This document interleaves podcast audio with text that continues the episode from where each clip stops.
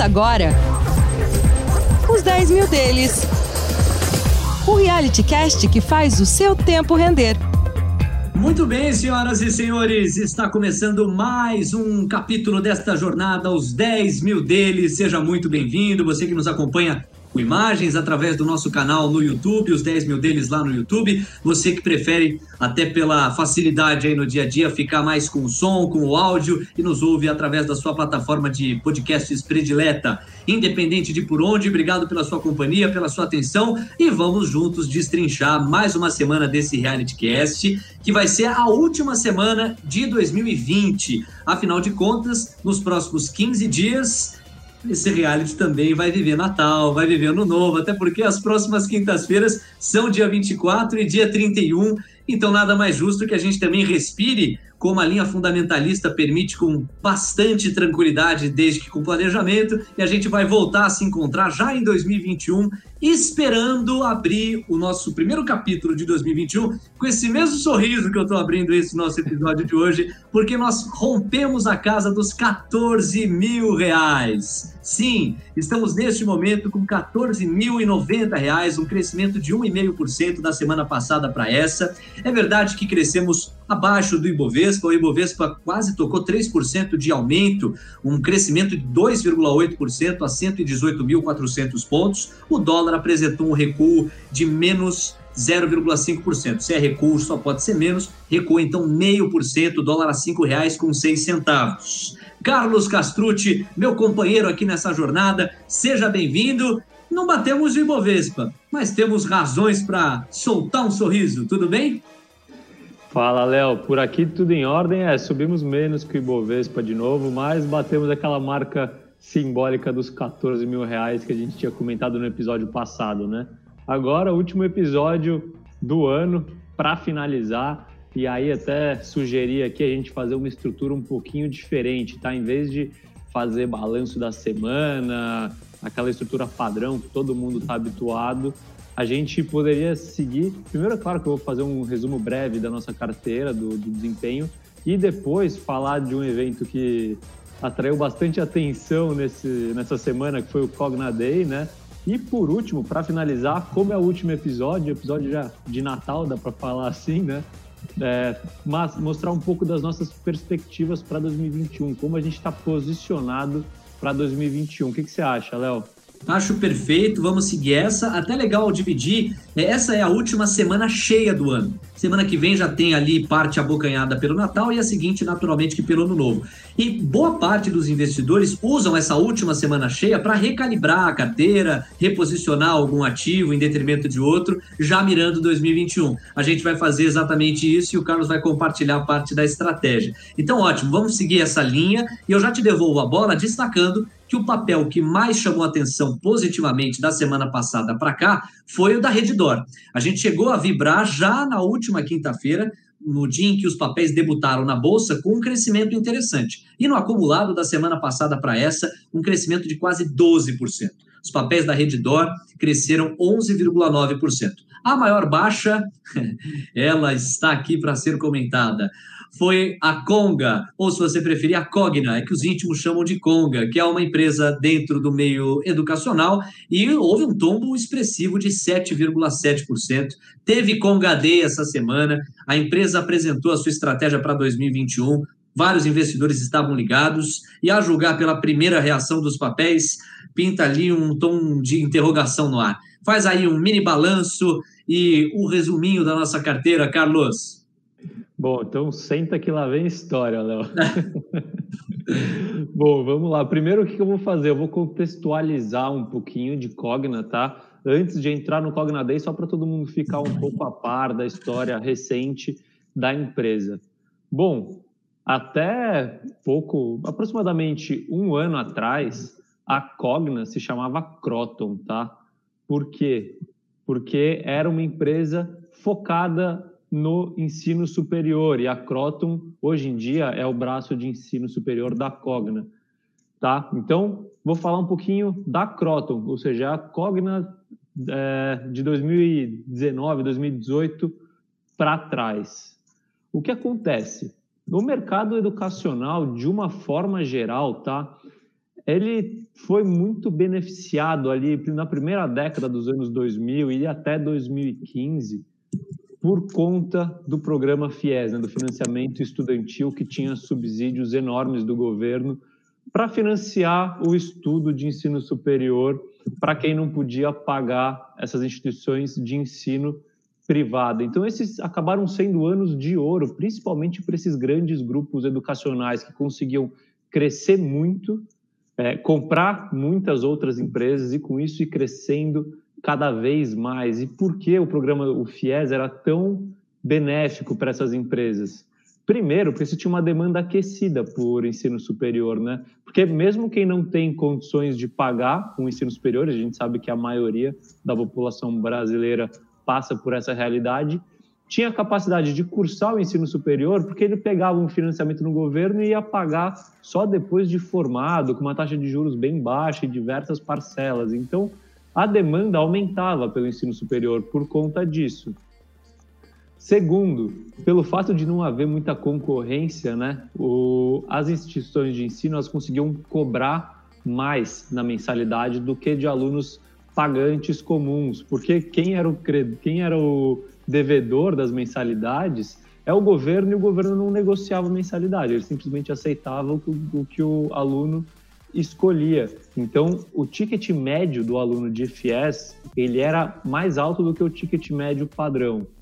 Terceiro ponto que é super importante, como o aluno ele não depende da capacidade de pagamento dele para conseguir cursar a faculdade, porque quem, quem assume o risco é o governo de pagar para a instituição de ensino. A gente, só fazendo um, um, paralelo aqui, normalmente, a gente sabe que a maioria dos brasileiros que cursam o ensino superior, eles trabalham para pagar a faculdade. E quando eles são demitidos ou perdem a fonte de renda por algum motivo, eles acabam tendo que sair da faculdade porque não tem capacidade de pagamento. Isso não acontecia com o FIES, porque o aluno ia pagar o FIES só depois de formado e o governo estava bancando a faculdade. Então, com isso, você tinha uma evasão muito menor de alunos, né? Então, imagina, você tinha uma demanda maior, você tinha menos alunos que, que desistiam e o risco de crédito era quase zero, né? Porque quem te paga é o governo. Então, você não tinha o risco do aluno não pagar, você tinha o risco do governo não te pagar e esse risco, a gente sabe que ele é bem pequeno, porque o governo é capaz, inclusive, de imprimir dinheiro. Bom, esse foi um balanço até 2015, nesses anos dourados da Croton e das outras educacionais grandes. O que aconteceu?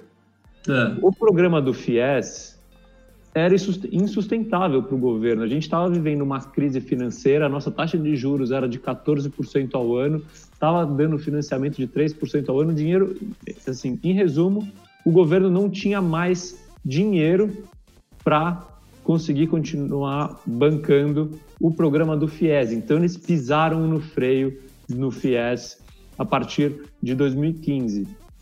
E com isso, aí que veio a primeira, na verdade, acho que uma das piores decisões já tomadas pela diretoria da Croton, que foi a criação de um programa de financiamento privado. O que é isso? Como o FIES estava diminuindo, e a Croton queria continuar entregando crescimento muito relevante de, de faturamento, estão crescendo base de aluno e assim em diante, a própria Croton começou a financiar os alunos. Só que olha o, o risco que ela estava correndo, né? Porque diferente do que acontece no FIES, aqui você continua tendo uma demanda alta, é claro, pelos cursos, né? Porque você está financiando no mesmo estilo do FIES, só que quem está correndo o risco de crédito é a própria Croton, né? Então, assim, se o aluno não pagar, quem se ferra é a Croton. E se o aluno começa a não pagar, o que acontece? A Croton tem que cobrar o aluno, óbvio. E aí o aluno que não tem capacidade de pagar vai fazer o quê? Vai sair da faculdade. Então você tem um risco de crédito muito maior, uma evasão muito maior e tudo isso é, por conta desse plano aí de fazer esse financiamento privado da Croton. Deu para entender, Léo? Não, total. Eu, eu sempre lembro aqui de uma coisa que você me contou, não esqueço dela, que é o seguinte: é, se banco que já está acostumado a correr esse risco aí do crédito, tem vários rituais para conceder crédito e ainda assim, em alguns momentos, tropeça, enfrenta dificuldade, lida ali com o calote, a inadimplência. Imagine uma empresa que não é desta área bancária assumir esse risco tem todos os ingredientes para não dar certo, né? E não deu, né, Carlos? É, não deu. Inclusive, assim, para você ter uma ideia, Léo, a primeira vez que eu investi numa empresa educacional foi agora e foi na Cogna. Porque esses motivos, assim, é claro que eu não sabia que o FIES iria acabar, eu não sabia do tamanho do impacto do programa de financiamento privado, mas eu sabia que o risco disso era muito grande. Porque, primeiro, quando o pé no freio no FIES aconteceu, o que acontece? É, a gente sabe que no, no valuation das empresas, o que está embutido? O crescimento futuro da empresa, né? Se você tem um pé no freio do FIES, esse crescimento começa a reduzir. Então, você tem uma frustração nas expectativas de crescimento e isso impacta o preço da ação.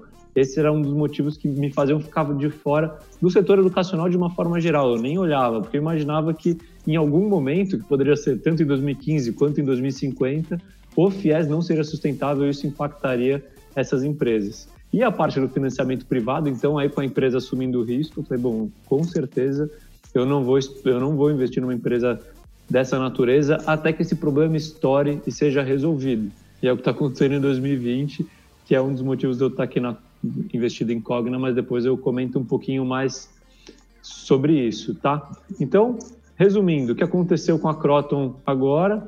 O FIES praticamente acabou, então ele não é mais relevante para o crescimento da Croton daqui para frente, tá? E isso é positivo, então por, por quê? Porque você não tem mais a chance você não tem mais o risco de frustração de crescimento por conta do pé no freio no FIES, porque essa frustração já aconteceu. E o programa de financiamento privado, que ajudou a captar muitos alunos lá atrás, né, tentando é, substituir o, FIES, é, captou muitos alunos que não tinham capacidade de pagar, então isso gerou muita evasão para a empresa, tem muito aluno saindo, né? E a inadimplência está enorme, a gente vê que aquela, aquela conta que é PCLD, né, que é provisão para crédito de liquidação duvidosa da empresa, cresceu muito esse ano. Ou seja, por quê? A empresa, na verdade, ela trocou. Vou fazer até uma analogia aqui, Léo. Quando o país, o PIB do país cresce financiado num gasto do governo que está tomando dívida para isso, sabe? O que acontece com, com isso? Você está dando crescimento hoje mas lá no futuro alguém vai pagar a conta, o governo vai pagar a conta, claro. no final das contas é o pagador de impostos. A mesma coisa foi o que a Croton fez, então ela entregou crescimento com o programa de financiamento privado lá naquela época e agora está pagando a conta, entendeu? Porque era algo que Sim. não era sustentável. Então, é. Pode falar. É, eu ia complementar dizendo o seguinte, assim, que às vezes a pessoa está ouvindo, o que é essa coisa de provisionar, né? Você acabou de citar a expressão de provisão, e a gente lembra que é quando uma empresa congela parte do seu capital para proteção, para evitar que a coisa degringole.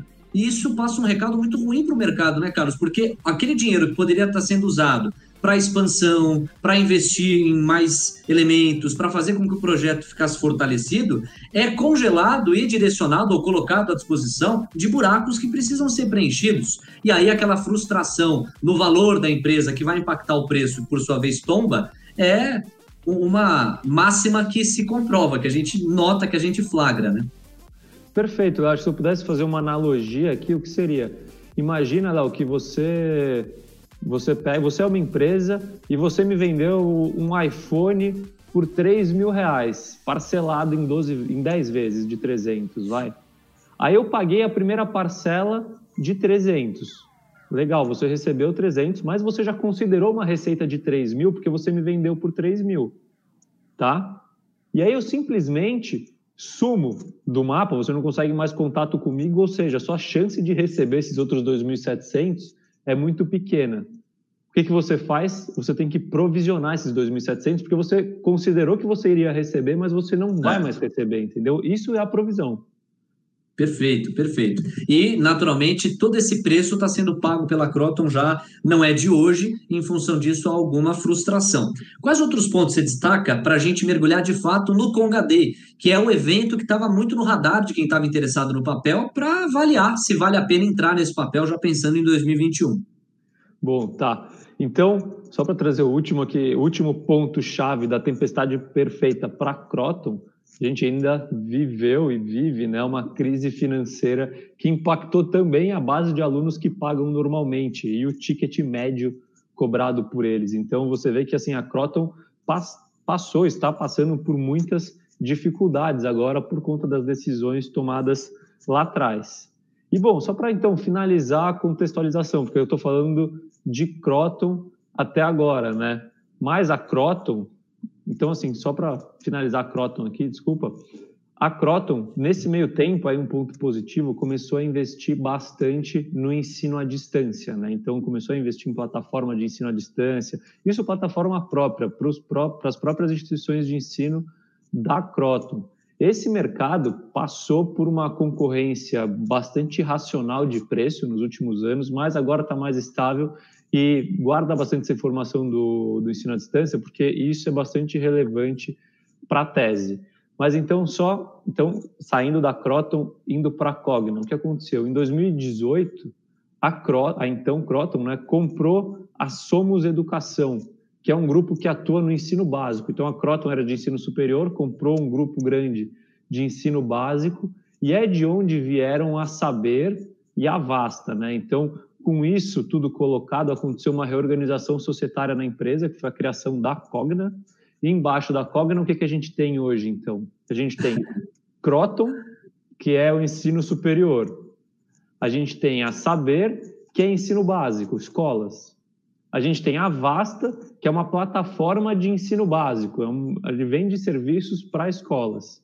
E tem a Platos, que é uma plataforma, como se fosse a Vasta, só que para pós-graduação e também se inserindo no ensino superior, tá? Deu para pegar aqui a contextualização? Não, total. E assim, é, é uma informação importante para o ouvinte entender que quando a gente está falando de Cogna, a gente não está falando de uma única empresa, mas de um grande guarda-chuva dentro do qual você tem setores de educação diferentes. Tem desde o ensino superior, como a tua explicação tocou, até o ensino básico. Vamos então finalmente mergulhar no Conga Day. É legal dividir para o nosso ouvinte que o investidor ele fica ligado nos Investors Days, ou seja, os dias em que as companhias anunciam as reformulações e atraem ou não o interesse desses investidores. Carlos, você estava na fila e acompanhou virtualmente o Conga Day. Qual o balanço que a gente pode fazer? Porque o mercado não gostou e reagiu mal. Por quê, hein? É, evento longo, participei, assisti bastante aí, agora vamos passar aqui um pouquinho do balanço, né? Primeiro falando do mercado, então, o mercado reagiu muito mal, como a gente pode ver. Pra você ter uma ideia, assim, o, o Cogna Day, ele foi justamente na sexta-feira, então ele foi, assim, faz exatamente uma semana, ele pegou a semana cheia das nossas gravações de episódio e a empresa caiu 7,7% nesse período, então a gente vê que a reação realmente foi bastante negativa, ainda mais quando a gente considera que o Ibovespa subiu quase 3%, aí 2,8% na semana. E aqui eu trouxe alguns, é claro que assim, nada aqui é verdade absoluta, tá? É a minha interpretação. Por que o mercado reagiu mal ao Cogna Day? Primeiro de tudo, eles deram o que a gente chama, que a gente chama de guidance, né? O que é guidance? É projeção para alguns indicadores financeiros. São esses o lucro operacional, que é medido pelo EBITDA, né? e a geração de caixa operacional da empresa. E ele, eles deram essa, essas projeções de 2020 até 2024. E qual foi o primeiro ponto que eu acredito que frustrou expectativas e já trouxe uma reação negativa? Bom, 2020 a gente já sabe qual foi o resultado de três trimestres, né? Falta só o resultado do quarto trimestre.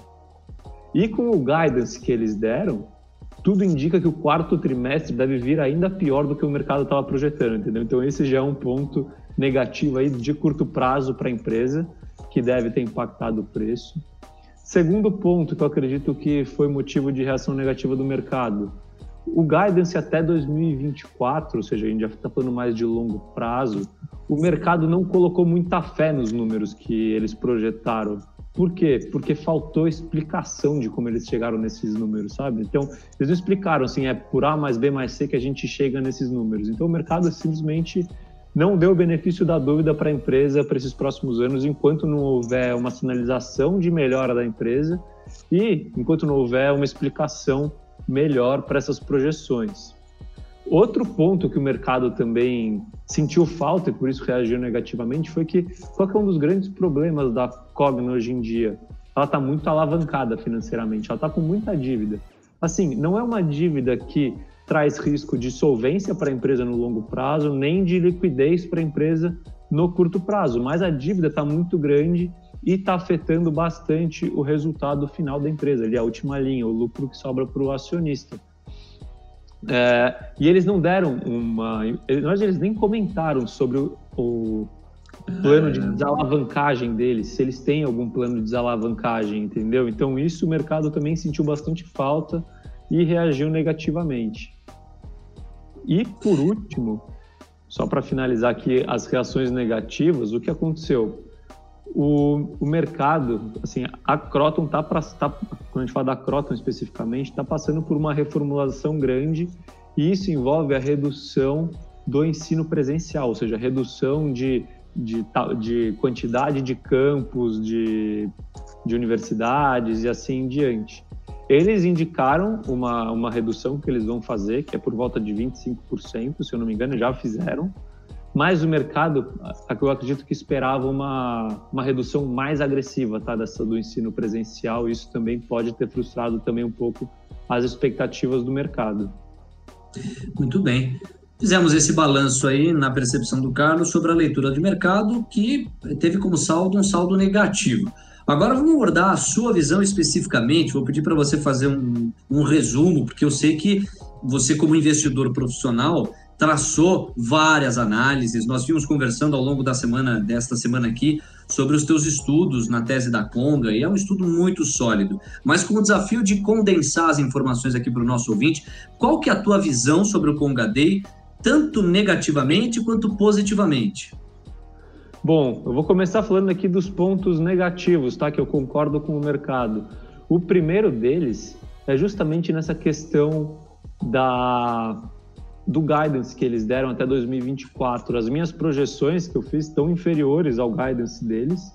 E eles simplesmente não explicaram né, essa parte do porquê esses números maiores do que o que o mercado está prevendo. Então, assim, realmente eu acho que esse foi um ponto negativo. Você jogar números assim, é, sem explicação é complicado e se você não entregar, você perde credibilidade, né? Então isso foi bastante negativo.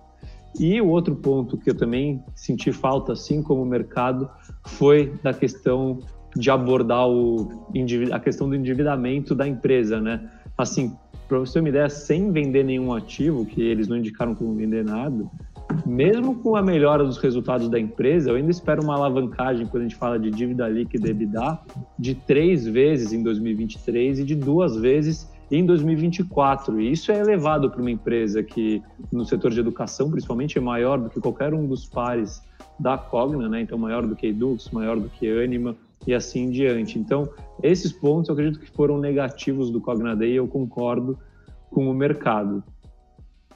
E o outro lado, o que, que você levantou? Lembrando que quando o Carlos fala, né, as empresas pares não têm esse mesmo nível de endividamento, de relação ali é, entre dívida líquida e EBITDA, é, apenas considere onde você ouviu empresas pares, os concorrentes, né? Como ele colocou, Edux, Anima, também são outros players de educação. Lado positivo, Carlos.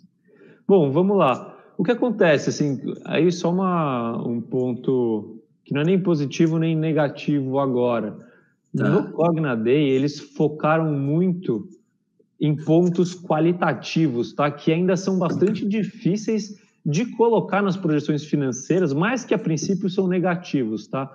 E alguns dos destaques principais, o primeiro deles é o desenvolvimento tecnológico da empresa de uma forma geral, seja na capacidade tecnológica da empresa de uma forma geral, quanto em partes mais específicas, como eles apresentaram, por exemplo, um sistema de inteligência de definição de turmas entre oferecer um assim quando fecha a turma eles na época do, do vestibular essa inteligência na teoria vai determinar se a turma vai ser EAD, se o curso vai ser oferecido na forma EAD ou se o curso vai ser oferecido na forma presencial, entendeu? Tem que ver até que ponto isso é aplicável e vai trazer benefícios, mas se for aplicável, isso pode trazer um benefício para a rentabilidade da empresa. Quanto? Não sei. Vai trazer? Não sei, entendeu? Acho que essa que é a grande questão. O mercado não está conseguindo precificar o que eles colocaram lá no Cogna Day. Outro ponto que eles focaram bastante, a parte da melhora na satisfação do aluno. Eles mostraram diversos indicadores indicando essa melhora. É... E caso isso realmente se concretize, aonde isso pode trazer impacto para a empresa? Pode melhorar a retenção de alunos, né? reduzir a evasão de alunos lá para frente. A mesma coisa do acima. O quanto, eu não sei. Vai acontecer? Eu não sei, entendeu? E o mercado, acredito que faz a mesma leitura que eu. É, e outro ponto que também foi bastante, bastante importante é a parte de inteligência na cobrança das mensalidades. Então, eles estão usando inteligência artificial e assim em diante, e isso pode reduzir a inadimplência. Aí, não vou repetir de novo, mas a mesma coisa, a gente não sabe o quanto se vai acontecer. Fora isso, que deveria ser o ponto alto da, do Cognaday, que foi a divulgação do novo projeto deles, né, que é um marketplace de educação. Então, imagina como se fosse na Amazon, você compra qualquer coisa, você vai entrar no marketplace da Cogna e vai poder comprar, fazer uma jornada completa de, de cursos ali, desde fazer a graduação, pós-graduação, cursos é, auxiliares, cursos de línguas, cursos executivos e assim em diante. Mas tudo isso assim, acaba sendo uma opcionalidade para a tese, né? Ou seja, acaba, pode ser algo positivo, mas que ainda é impossível de precificar. E por isso o mercado não precifica, é simplesmente isso. Enquanto não tiver como precificar, não vai ser precificado. Mas, na minha visão, é uma opcionalidade positiva para a empresa. Tá? A empresa pode se beneficiar muito disso lá na frente e isso pode aumentar, inclusive, as projeções financeiras que eu faço atualmente para a Cogna. É, no raciocínio do Carlos aí, toda vez que ele falou não sei, não sei, não sei, não sei, você imagina uma gastrite, porque é como ele mesmo nos ensina nesse reality cast aqui. Se tem algo de que o mercado não gosta, é do escuro. Ou seja, é do imprevisível. O mercado gosta de abraçar o futuro e alinhar as expectativas com o que uma empresa pode entregar. Com tantas é, incógnitas assim, fica difícil de prever o que a Conga pode trazer de retorno para o investidor. Mas ainda assim, você levantou argumentos que legitimam investir na empresa, né? Você também trouxe aí dentro do teu racional alguns pontos que encorajam a gente a colocar a Conga na nossa carteira. E eu confesso que eu estou numa curiosidade para ouvir eles, hein, Carlos? Bom, vamos lá então, né? Bom, por, depois de tanto ponto negativo, né? Porque que eu estou é. investindo é. na Cogna, né? Mas acho que quem vai ouvir, quem ouviu o episódio é. até essa parte vai estar tá vendendo amanhã. Mas bom, então, por que, por que, que eu estou investindo em Cogna, né? Primeiro assim, qual que é a grande questão da Cogna hoje, né? O que está fazendo mais preço na Cogna hoje? É o futuro da Croton, tá? Porque vasta, as perspectivas são positivas, né? Vasta a parte da plataforma de ensino básico, inclusive é uma empresa negociada na bolsa americana, a perspectiva é positiva. Quando a gente fala de saber que é ensino básico de escolas normais, não tem muita novidade, sabe? Então eles nem falaram no Cogna porque já é tudo bastante previsível e não tem novidades. E aí Platos eu não vou falar porque ainda é pouco relevante, mas então vamos focar aqui em Croton, que é a grande questão, tá? O futuro da Croton, qual que será, né? Bom, primeiro assim, por que, que eu estou investindo? Quando a gente fala de Croton, quais que são, quais que eram os maiores riscos que eu enxergava na tese? O FIES, que agora se tornou pouco relevante, então esse risco já foi mitigado, isso não vai mais impactar crescimento futuro. O que vai ter de impacto já está já tá no preço esse programa de financiamento privado da empresa é, vai parar de ser oferecido em 2021. E já existe bastante provisão para os que entraram, para essas últimas levas que entraram, entendeu? Então, é mais um problema que, assim, você ainda vai ter reflexos da oferta do, do desse programa que vieram nos últimos anos, mais para frente você não vai mais ter esse problema. Então, isso também já está precificado, o impacto do, do financiamento privado e não vai mais ter para frente. Graças a Deus acabou isso daí. Então esse é outro risco que foi mitigado na Croton. Mas tudo isso combinado, né, tá trazendo uma queda de receita relevante para a Croton, tá? E o que eu vejo quando eu olho para a Croton? Bom, primeiro, tirando esses riscos, eu acho que os gestores da Croton não têm mais espaço para tomar risco e errar, tá? Eles erraram bastante nessa tentativa de continuar crescendo e não tem mais como errar, sabe? Eles não podem mais, assim, é, eles não podem e assim, isso é muito bom porque querendo ou não ali é, sabe? A água chegou ali naquele nível. Então. Ô, Carlos, ô, Carlos sabe o que eu estou lembrando aqui? Se eu puder fazer uma analogia, é, você claro. lembra do Plano Real? Plano Real, 1900 na década de 90, salvo engano, foi 94 que ele entrou em ação, etc. O tal do Plano Real. É, o Brasil vivia momentos dramáticos com a hiperinflação e tentou se fazer tudo quanto é plano antes do Plano Real. E aí você foi falando e eu fui lembrando. É, dizia-se ali, a opinião pública, ou alguns dos especialistas da época, defendiam que depois de tantos erros, depois de tantas falhas, depois de tanta sangria para contornar o problema da hiperinflação, o plano real era simplesmente o plano que não podia dar errado, porque todos os erros já haviam sido cometidos pelos planos anteriores. Então, quer dizer, é, diante disso, esse é um argumento que anima quem está no papel, quem entrou no papel, quem está com os, os papéis da Cogna. É, de tantos erros que foram cometidos e das lições forçosamente aprendidas, a expectativa é que os escorregões diminuam e o ajuste no eixo aconteça. Né? Exato. E o que acontece, Léo? Assim, os gestores da, da Cogna, de uma forma geral, eles são bons, tá? Errar é humano, faz parte, todo mundo erra. Claro. E assim, é aquele negócio, você toma risco e acerta, tudo bem. Se você toma risco e erra, você é ruim, sabe? E, e não é isso, assim. O cara tomou um risco, errou, faz parte, mas agora tem que corrigir e acertar. E eles são bons, são capazes.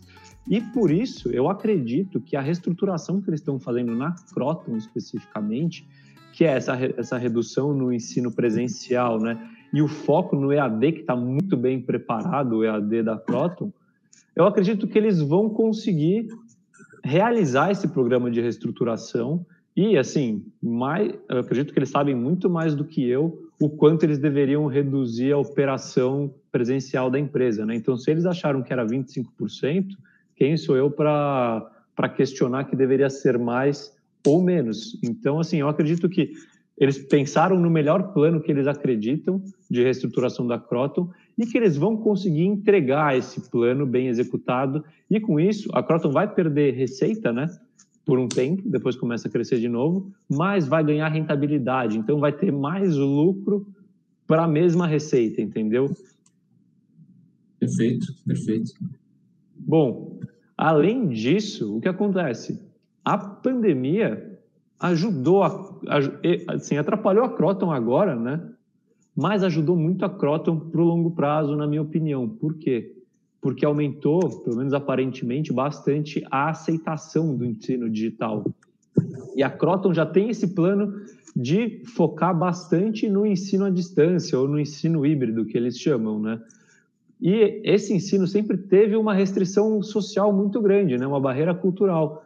E com a pandemia, essa aceitação cresceu bastante. Então, o plano de migração do ensino presencial para o ensino à distância da Croton tende a ser acelerado, entendeu? Porque você tem uma aceitação maior e com isso eles devem conseguir captar cada vez mais alunos, aumentar o uhum. ritmo de captação de alunos no EAD, e isso vai, de certa forma, mitigar a queda na, na, na captação de alunos uhum. no ensino presencial, e depois, lá para frente, os dois, com o presencial estabilizado e o EAD crescendo a um ritmo acelerado, vai fazer com que a receita e o lucro da empresa comece a crescer cada vez mais, tá? Isso falando de Croton.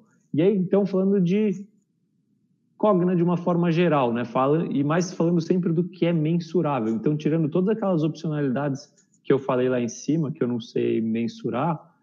Então, quando a gente fala de Croton, Saber, Vasta e Platos, tá? Os quatro juntas, a gente, eu imagino que a empresa deve entregar crescimento de receita, lucro operacional e retomar o lucro líquido nos próximos anos. Tá? A gente ainda deve ter um impacto de receita para baixo em 2021, mas depois disso a receita deve voltar a subir no consolidado, muito por conta da retomada da Croton e da Vasta crescendo bastante. E com isso retomar o lucro nos próximos anos, nos próximos anos, tá? Bom, então, juntando tudo isso aqui, o que acontece? Aí vamos para a precificação que eu fiz, né, para o valuation da empresa. Assim, existem vários métodos de valuation, mas vou fazer aqui uma, uma comparação com múltiplos, tá? Quando a gente fala do múltiplo EV/EBITDA, que a gente já comentou em alguns episódios lá atrás, já explicou o que ele é, acho que aqui nem precisa explicar para entender a, o, o que eu vou falar. O que acontece? A empresa historicamente negociou numa média ali, numa mediana de 13,5% vezes o EBITDA, tá? Mas o que justifica um múltiplo maior ou menor? Só para você ter uma ideia, é sempre o crescimento do EBITDA nesse caso. Então, se a empresa está crescendo bastante EBITDA, isso justifica que ela negocie a um múltiplo maior. Se o EBITDA está crescendo a um ritmo menos acelerado ou decrescendo, isso justifica um múltiplo menor. E como eu acredito pelas minhas projeções que o EBITDA da empresa vai crescer de forma acelerada, pelo menos ali até 2026, que é onde eu consigo enxergar, para mim justifica que nos próximos anos a empresa negocie não a 13,5, mas por volta de 16 vezes o EBITDA, tá? Assim, 2021, 22 e 23. Lá para frente, aí claro que tem que olhar as projeções de novo para ver o que é justificável. E nessa situação, para o meu horizonte relevante, que costuma ser de três anos mais ou menos, a Cogna deveria negociar ali por volta de 12 reais em 2023, mais ou menos, tá? Quando você compara com o preço de 4,80, você tem um retorno implícito aí nos próximos três anos de mais ou menos uns 35% ao ano, entendeu? E isso base, isso é a principal base para minha tese de investimento na Cogna é, agora, tá? Pode ser que, é, sim, é claro que ainda depende de muita coisa. É provável que o preço da Cogna fique estagnado por algum tempo, tá? A não ser que a gente tenha alguma surpresa positiva. Mas se a empresa entregar esse crescimento de, de lucro, de receita, de EBITDA que eu estou projetando, eu acredito que ela chegue nesse preço lá para 2023, quando o cenário vai estar mais claro. É aqui só vou destacar, tá? Isso daqui não é uma recomendação de investimento para ninguém isso tudo aqui foi uma análise que eu fiz com base em um monte de premissa minha que pode estar tudo errado, tá? Então, se você estiver pensando em investir em Cogna ou em vender Cogna, faz a sua própria análise ali, suas próprias projeções para determinar se vale a pena ou não investir na empresa, tá? E bom, fora esse valuation, Léo, ainda existem todas as opcionalidades que eu falei. Ainda tem essa parte do marketplace do B2C, né? E, por último, ainda pode acontecer a venda de alguns ativos que eles não comentaram no Cogna Day. E caso isso ocorra, isso é mais um aditivo para ganho de valor para a Cogna, ali, aí até mais no curto prazo, quando a gente fala de venda de ativos. Muito bem, você viu aí no raciocínio, então, que a assimetria entre o preço atual do papel e a convergência com o valor que o Carlos estimou a partir das premissas dele é uma assimetria que chama atenção o que significa que é um papel, caso as premissas do Carlos se confirmem, muito bom pensando em crescimento. E esse cuidado que ele tomou de falar, olha, são as minhas premissas, elas tomam por base a minha bagagem, o meu repertório e a maneira como eu construo meu raciocínio, é uma obrigação, acima de tudo, ética, quase como um disclaimer aqui, em que a gente deixa claro que não é porque o Carlos está falando dos papéis que ele está recomendando os papéis, mas apenas através dos cálculos e da consistência que ele persegue. São raciocínios que ele pode dividir com você aqui ao longo do nosso programa. Meu amigo, nós tivemos uma aula de conga e já estouramos muito tempo do programa, já estamos com 38 minutos, mas eu não posso fechar o episódio de hoje sem fazer um panorama da nossa carteira para 2021. A virada vem aí, 20 para 21. É, Espero que com vacina chegando cada vez mais rápido, espero que sem o susto que essa pandemia provocou, planeta dentro, e espero que com bons rendimentos também para os nossos investimentos. A gente está chegando ao final de 2020 com, se tudo isso se mantiver, mais de 40% de ganho. Esse projeto começou em maio, é um número para ser comemorado. Carlos, o que, que a gente pode projetar rapidamente para 2021? Bom, vamos lá, Léo assim, eu nunca falo de bolsa de uma forma geral, eu falo da nossa carteira, tá? E quando eu falo da nossa carteira, das empresas que a gente está investido, eu posso dizer que eu estou bastante otimista, tá? Para você ter uma ideia, a bolsa está mais ou menos no mesmo nível de dezembro de 2019, né? E na virada de 2019 eu estava mais cauteloso com o retorno esperado das empresas, então eu estava com bastante caixa, isso nos meus investimentos, né? Antes do projeto. E agora eu estou todo alocado em bolsa, tá? Então eu realmente estou otimista com as empresas que a gente tem.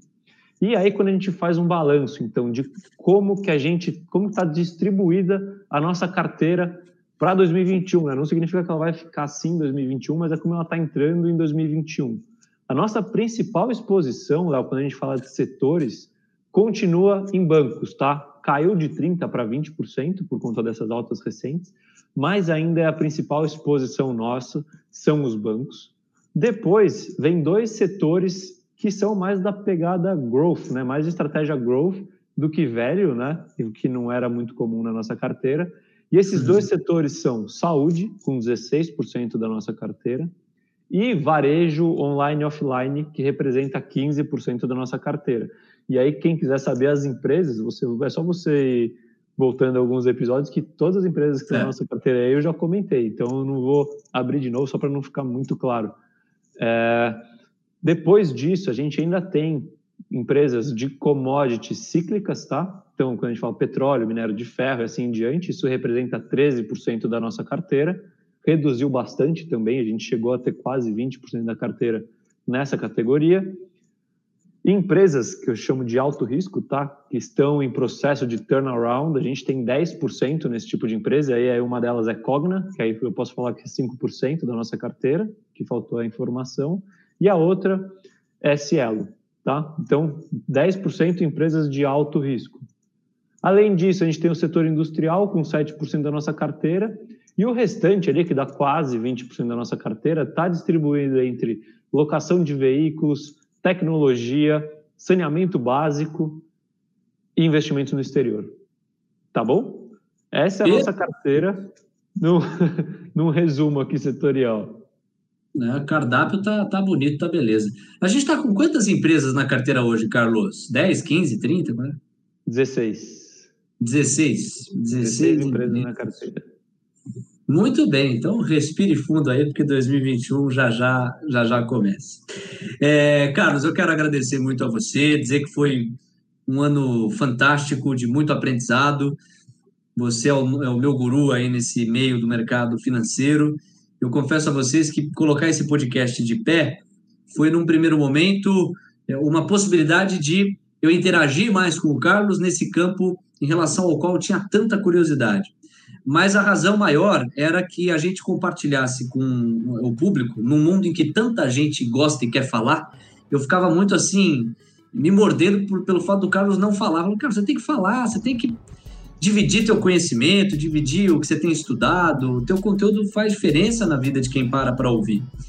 Ele falou, ah, vamos embora, temos um projeto? Eu falei, temos. E aí a gente passou a escrever juntos aqui os 10 mil deles, e eu olho com bastante orgulho assim para esse final de primeira temporada. Né? Como a gente destacou no início, as próximas duas semanas não teremos gravação. Na primeira de 21 estaremos de volta, mas eu não posso deixar aqui de encerrar esse ciclo agradecendo muito, parabenizando pelo didatismo que só cresceu ao longo dos episódios, embora ele já tivesse começado num nível é, adequado, e dizer que eu estou muito ansioso para que em 2021 a gente possa comemorar ainda mais ganhos, mas acima de tudo, continuar cumprindo a nossa missão de democratizar o conhecimento para as pessoas investirem dentro da Bolsa de Valores. Valeu, Carlão, tamo junto. Só o Léo para me fazer falar, viu? Quem me conhece sabe que. Nunca pude falar muito, mas nossa, esse projeto aqui é realizador, estou super realizado, então só tenho a agradecer ao Léo por chegar com essa ideia, a gente conseguir colocar essa ideia de pé. E a você, claro, telespectador e ouvinte nosso que está com a gente desde o início ou que pegou depois, mas que está acompanhando a gente dando essa força, é muito satisfatório. É claro que, assim, é o que eu sempre digo aqui, eu estou passando análises, opiniões, tem coisas que eu vou errar, tem coisas que eu vou acertar, mas eu espero, no final das contas, mostrar para você que está acompanhando a gente como pensar em investimentos, né? Não é, eu não quero te passar uma tese que você para você comprar ou vender, eu quero te ensinar como você pode pensar e encarar os investimentos e a partir daí conseguir construir uma carteira própria ou tomar qualquer decisão de investimento que você venha tomar da melhor forma possível. Estou super satisfeito. Obrigado mais uma vez a todos. Agora, um feliz Natal também, né? Um excelente ano novo, aí uma virada de 2020 para 2021. E na primeira semana de 2021 estaremos aí trazendo um retorno positivo ou negativo acumulado de três semanas, então teremos um número é. maior provavelmente, né? Espero que com um presente de Natal agradável. E é isso, gente. Valeu! Cadê Valeu. o seu bordão? Cadê o seu bordão? Tô esperando. É. Muito obrigado e um abraço.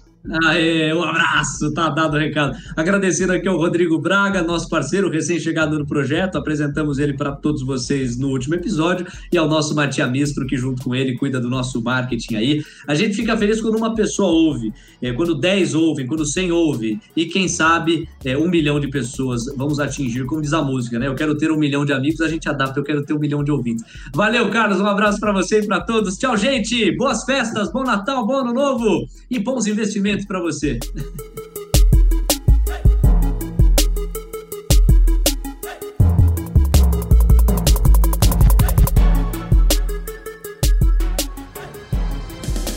Semana que vem tem mais, uns 10 mil deles.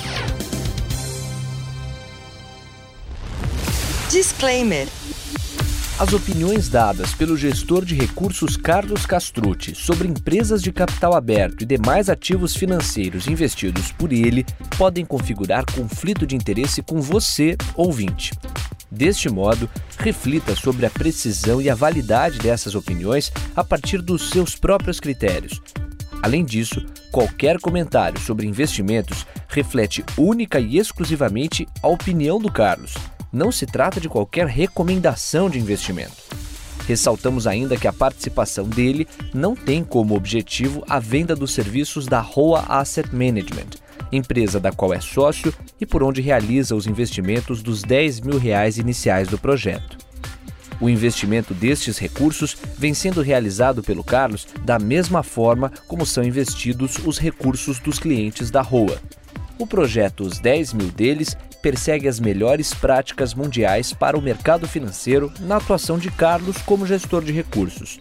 Assim, ele não vai comunicar alterações na estratégia de investimentos antes de executá-las para os próprios clientes.